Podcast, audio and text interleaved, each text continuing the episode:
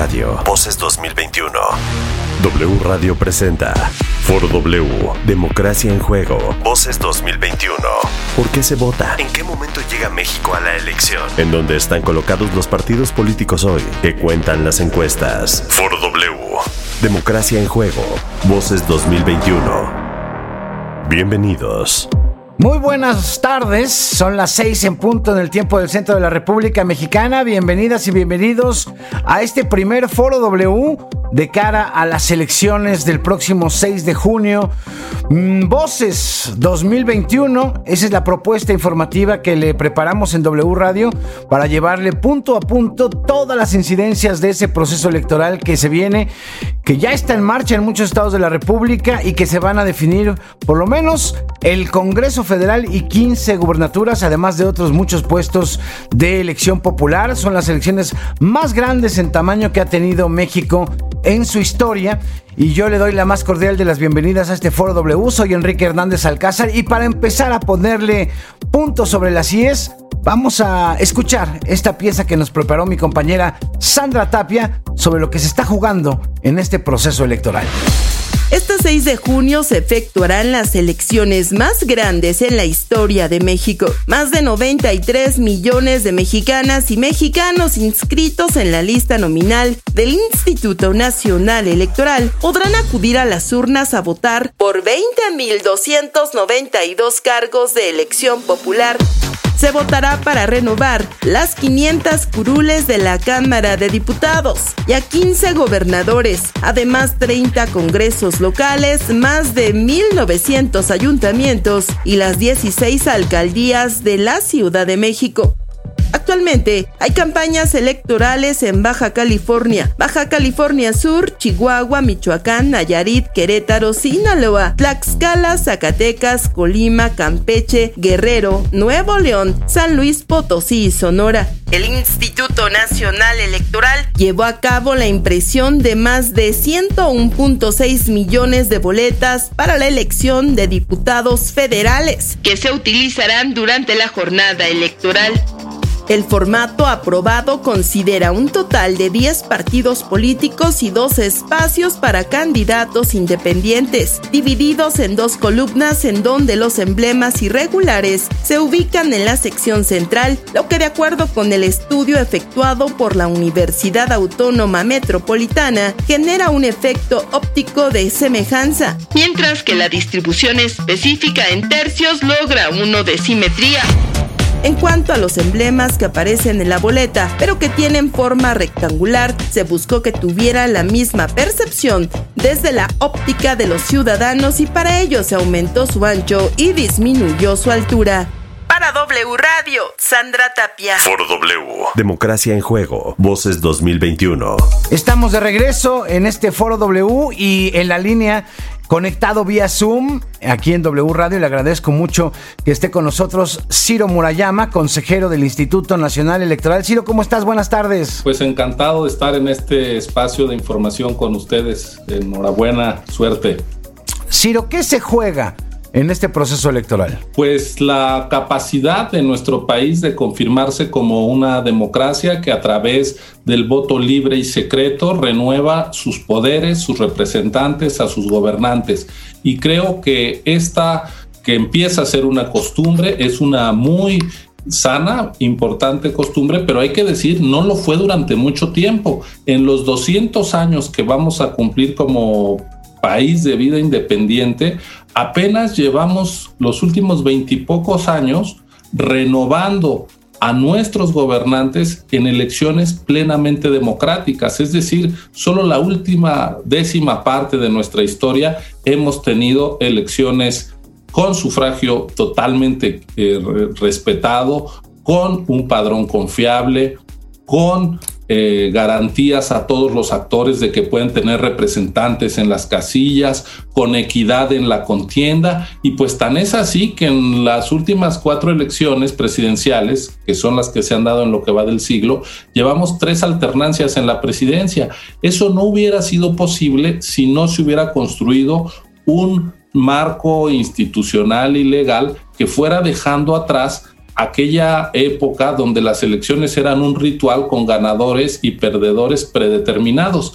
Hoy se dice, y creo que con razón, que la única incertidumbre legítima en democracia es el resultado de las elecciones, pero en todo lo demás debemos tener certidumbre.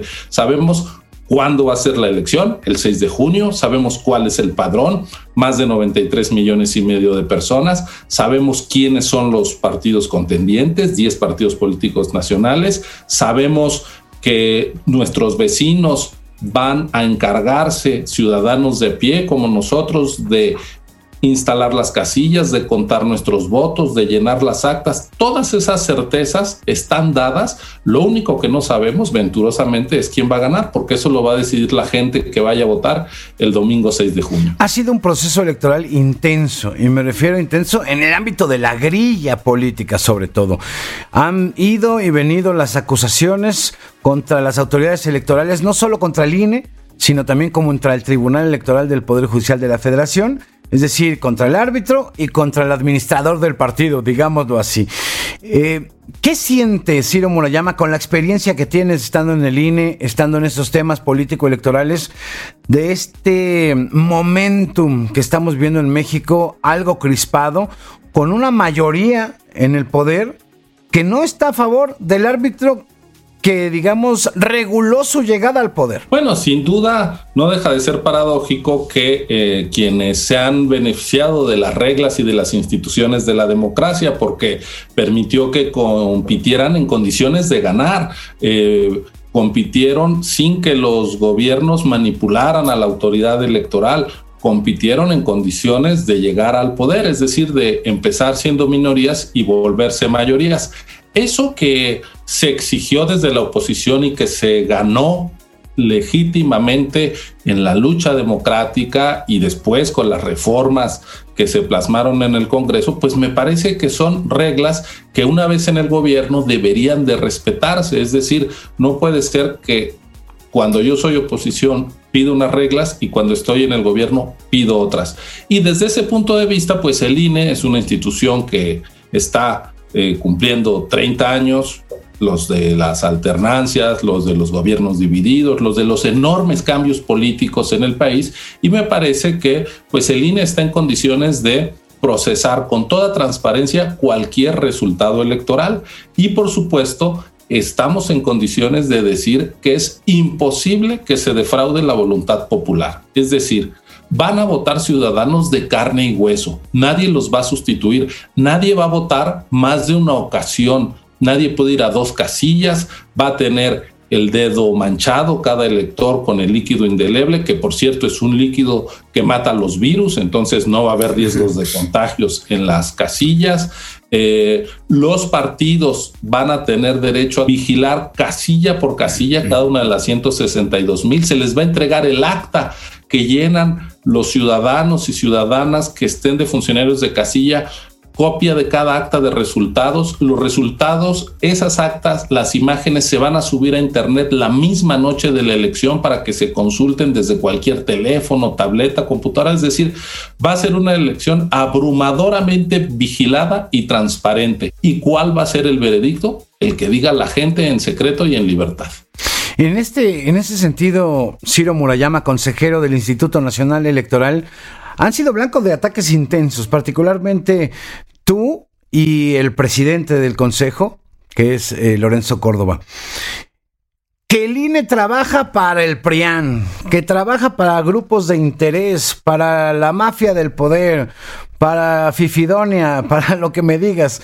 Eh, ¿Qué le dices al gran elector? Porque finalmente los electores, los que están en la calle, los que no están en esta burbuja mediática, ni de las redes sociales, ni del círculo rojo, pues algo les llegará y dirán, bueno, voto, no voto, ¿qué tengo que hacer? Si, si está bien que vaya a votar, no van a contar mi voto. Es decir, son interesantes los mensajes de los actores políticos de cara al electorado, que finalmente pues les llegarán las despensas en última instancia, irán a votar y decidirán ahí en la mampara en secreto. Sí, yo creo que hay que rechazar cualquier mensaje directo o velado que trate de desincentivar la participación. Es decir, la democracia se nutre de la participación ciudadana, un ciudadano interesado en el destino de su país, un ciudadano que va a votar es valiosísimo y por lo mismo hay que insistir en que como país a diferencia de lo que pasaba allá por 1988, hemos logrado construir unos procedimientos electorales que involucran directamente a la ciudadanía y eso garantiza que el voto va a ser respetado. El 6 de junio lo importante no ocurre en las oficinas del INE, ocurre en cada célula donde se da la elección, que es una casilla. Ahí están un presidente, dos secretarios, tres escrutadores que fueron sorteados de entre los vecinos, aquellos que nacieron en agosto y septiembre, después por eh, la letra del primer apellido. ¿Y quién va a ocupar la presidencia de cada casilla? Pues la persona de las sorteadas y capacitadas que tiene la mayor escolaridad. Y eso se va a replicar en 162 mil casillas en todo el país. Van a estar observadores electorales, van a estar los representantes de los partidos. Entonces yo sí, con toda franqueza, digo, en México es imposible el fraude. La única manera de que el voto de una ciudadana o de un ciudadano no cuente es que no vayan a votar. Es la única manera. Así es. Hay la certeza y el ciudadano debe tener la certeza de que su voto va a contar, de que tiene que ir a votar. Tiene que ir a votar y lo que hace poco más de un siglo era un reclamo, una consigna difícil de cristalizar de sufragio efectivo, ya es una realidad. Somos unas generaciones de mexicanos a los cuales se les ha respetado, se les respeta el voto, entonces no dejemos de ejercerlo en la generación de nuestros abuelos, de buena parte de la vida de nuestros padres, no importaba qué hicieran, ya se sabía que los candidatos del gobierno siempre iban a ganar del partido hegemónico. Hoy vemos que una y otra vez los gobiernos han sido derrotados. ¿Y eso por qué es posible? Porque el gobierno no controla al INE ni a los institutos locales y la elección la hacen los ciudadanos que votan y que cuentan votos. Ahí está la reserva de credibilidad, de transparencia en nuestros procesos electorales. Así que si bien la autoridad electoral ha tomado decisiones que a veces afectan a algún partido y cree que no se debe de afectar porque ese partido es más fuerte que los otros, en fin. Eh, bueno, pues esas son decisiones coyunturales sobre aspectos puntuales. Lo más importante de la elección es la organización. Y déjame decirte, Enrique, que hay una muy buena noticia. Nosotros necesitamos un millón cuatrocientos mil ciudadanas y ciudadanos que quieran dedicar su primer domingo de junio, el 6 de junio, a levantarse muy temprano para instalar las casillas, recibir la votación de sus vecinos, cerrar la casilla a las 6 de la tarde y a esa hora empezar a contar los votos. A veces tardarán, acabarán por ahí 10, 11 de la noche, dependiendo de cuántas elecciones haya, porque hay elecciones locales en todos los estados, en todas las entidades y pues todo ocurre en la misma casilla de votación. Bueno, pues necesitamos un millón cuatrocientas mil personas que quieran voluntariamente regalar su domingo, su tiempo a la democracia mexicana.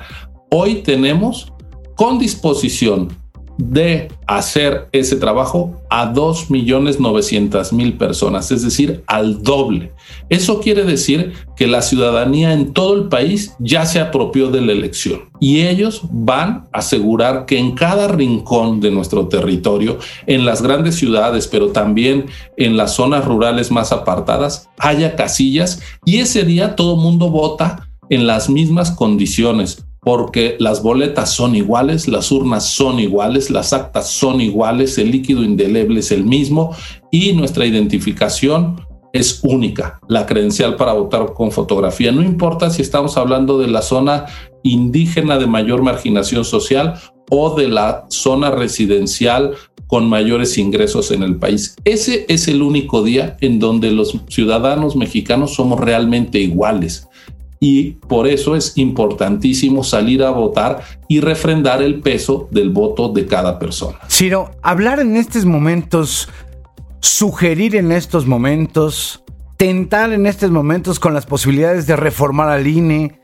lo hemos escuchado desde el púlpito de Palacio Nacional, desde el púlpito de Morena, pero algo más grave, de desaparecer, o ya en términos llanos de fregarse a la institución, ¿de qué estamos hablando? Es decir, en medio de este proceso electoral, hablar de que el árbitro no funciona, aunque esas leyes van a regir durante esta elección todavía, ¿De qué estamos hablando? Mira, en términos jurídicos prácticos, no tiene ningún efecto. La Constitución dice que las leyes no se cambian, las reglas del juego, tres meses antes de que este empiece. Es decir, es clarísimo que vamos con la actual institucionalidad y con las actuales reglas del juego hasta que acabe esto.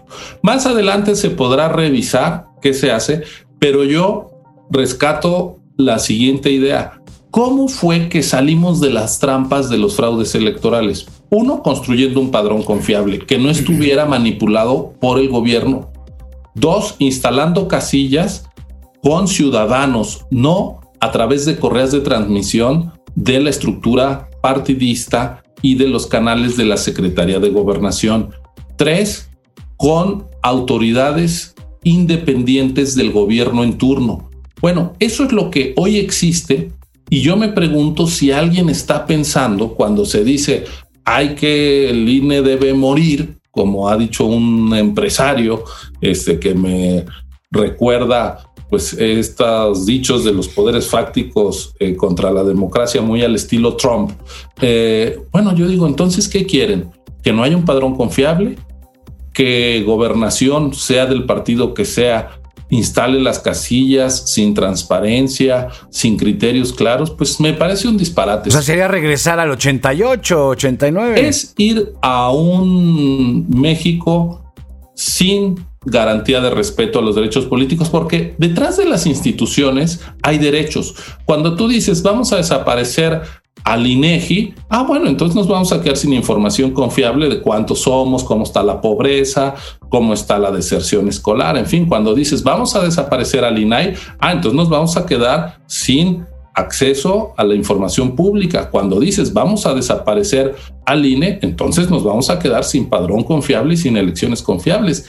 Bueno, yo creo que este es un debate un tanto precipitado. Por fortuna, la elección está en curso, las reglas están claras y ya veremos pues si son eh, calenturas del partido, llamémosle así, o realmente alguna elaboración, una propuesta política que tenga un poquito más de sentido. Pero las declaraciones que hemos oído pues más bien parecen eh, surgidas al calor de la contienda, creo yo bastante eh, desafortunadas porque no se hacen cargo de lo que ha implicado la democratización de México y hacer valer los derechos de la gente, pero bueno, es una discusión que en su momento se podrá dar, pero para eso pues tiene que haber una nueva legislatura y esa apenas la van a determinar las urnas. Ciro Murayama, consejero del Instituto Nacional Electoral, en tu agenda seguramente tienes una libretita, una aplicación ¿Qué has apuntado, digamos? ¿qué, son los cinco puntos en el top de Ciro Murayama a seguir en este proceso electoral? Mira, hay algunos que ya se resolvieron. Por ejemplo, que hubiera presupuesto para hacer las elecciones. Eh, dos, que se resolviera el tema de la posible sobrerepresentación, es decir, que no se le diera la vuelta a la constitución. La tercera preocupación era si en plena pandemia íbamos a tener una adecuada respuesta de la gente para hacerse cargo de las casillas. Y como te decía, hay muy buenas noticias en ese terreno, entonces que la pandemia no vaya a pegarle a las elecciones, haciendo la, a la democracia una víctima colateral más de esta cosa tan fea del COVID-19, era un tema de, de preocupación. Ahora, pues está el arbitraje de las campañas que está transcurriendo, digamos, con cierta normalidad. Viene la jornada electoral, Después viene eh, la fiscalización de los gastos de los candidatos para ver que no haya rebases de topes y que no se obtuvieron ventajas ilegales. Y finalmente, pues viene para el INE la eh, definición de cómo quedará conformada la Cámara de, diputados. Digamos que esa es la secuencia de temas relevantes que tenemos en la agenda. Ciro, Falta un mes exactamente para la elección del 6 de junio. ¿Va a haber cubrebocas, gel antibacterial en las casillas? Creo que ahora que tocabas el punto de la pandemia, que no convierta al sufragio en una víctima colateral más, ¿cuál va a ser la preparación sanitaria, hablando de este punto en específico, en los puntos de votación, en los centros de votación? Claro que sí, Enrique, es un tema bien relevante. Incluso déjame decirte que absorbió buena parte del presupuesto porque si estamos hablando que vamos a instalar más de 162 mil casillas, pues si te gastas en cada casilla mil pesos en algún material de, de, previsión, ya estás hablando de 162 millones de pesos. En realidad nos vamos a gastar arriba de 300 millones de pesos solo en materiales para hacer de las casillas espacios seguros Sabemos que no hay riesgo cero cuando hay una pandemia en curso, pero a ver, ¿qué vamos a hacer? Primero, buscar locales ventilados, espacios amplios para que ahí se instalen las casillas. Vamos a hacer obligatorio el uso de cubrebocas de todos los electores. Es decir, si alguien no está de acuerdo en usar el cubrebocas, está poniendo en riesgo a los demás y esa es una de las causas para las cuales no se permita a alguien acceder a la casilla. O sea, es como ir a la tienda de conveniencia, no entras sin cubrebocas. Entramos al, subimos al transporte público a, a, la tiendita con cubrebocas, llevémosla también, por supuesto, llevemos nuestro cubrebocas. Si alguien no tiene cubrebocas, vamos a tener un par de centenas de cubrebocas para darle a los electores que lleguen. También los funcionarios de casilla van a tener sus cubrebocas que van a cambiar varias veces a lo largo de la jornada, pero además van a tener caretas protectoras para que ellos que van a estar ahí trabajando más horas estén seguros. Va a haber gel eh, alcohol en, en, gel que se va a aplicar a todas las personas que entren a las casillas. Va a haber también interrupciones cada tres horas de la votación para sanitizar completamente la casilla. No se va a tener que entregar la credencial en la mano del funcionario, sino que se le va a acercar, se le va a mostrar y con eso el ciudadano, la ciudadana tiene pues la tranquilidad de que no, no se manipuló, no se tocó por otra persona. Sí, porque antes la entregabas y pasaban como el secretario de escrutadora y luego te la daban al final, ¿no? Así es. Entonces ahora ya no va a ser eso necesario y le estamos sugiriendo, recomendando a la gente que cada quien lleve su marcador para no estar también eh, tocando. ¿Qué tipo de marcador? Porque es una de las preguntas que me han hecho en las redes o, amigos, ¿no?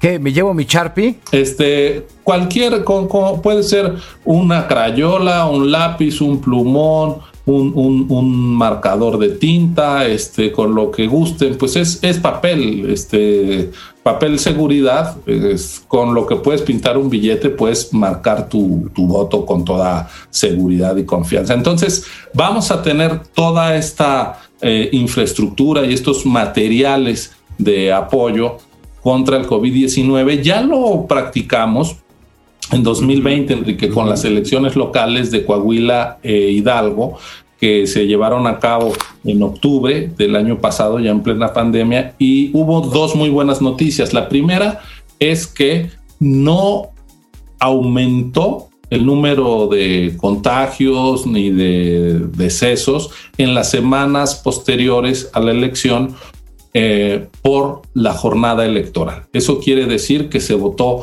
en, seguridad, con higiene, sana distancia, con las medidas adecuadas. Y la otra buena noticia es que no bajó la participación ciudadana, es decir, que el porcentaje de gente que fue a votar se mantuvo en niveles similares al de elecciones previas. Ojalá que eso ocurra el próximo 6 de junio en todo el país. Pues Ciro, te agradezco mucho esta conversación para este foro W de cara al 6 de junio. En un mes estaremos saliendo a las urnas para decidir parte del futuro de este país. Te agradezco la conversación y estaremos platicando en estos espacios de W Radio seguramente antes de la justa de la justa electoral. Gracias a ti. Muy buenas tardes. Buenas tardes.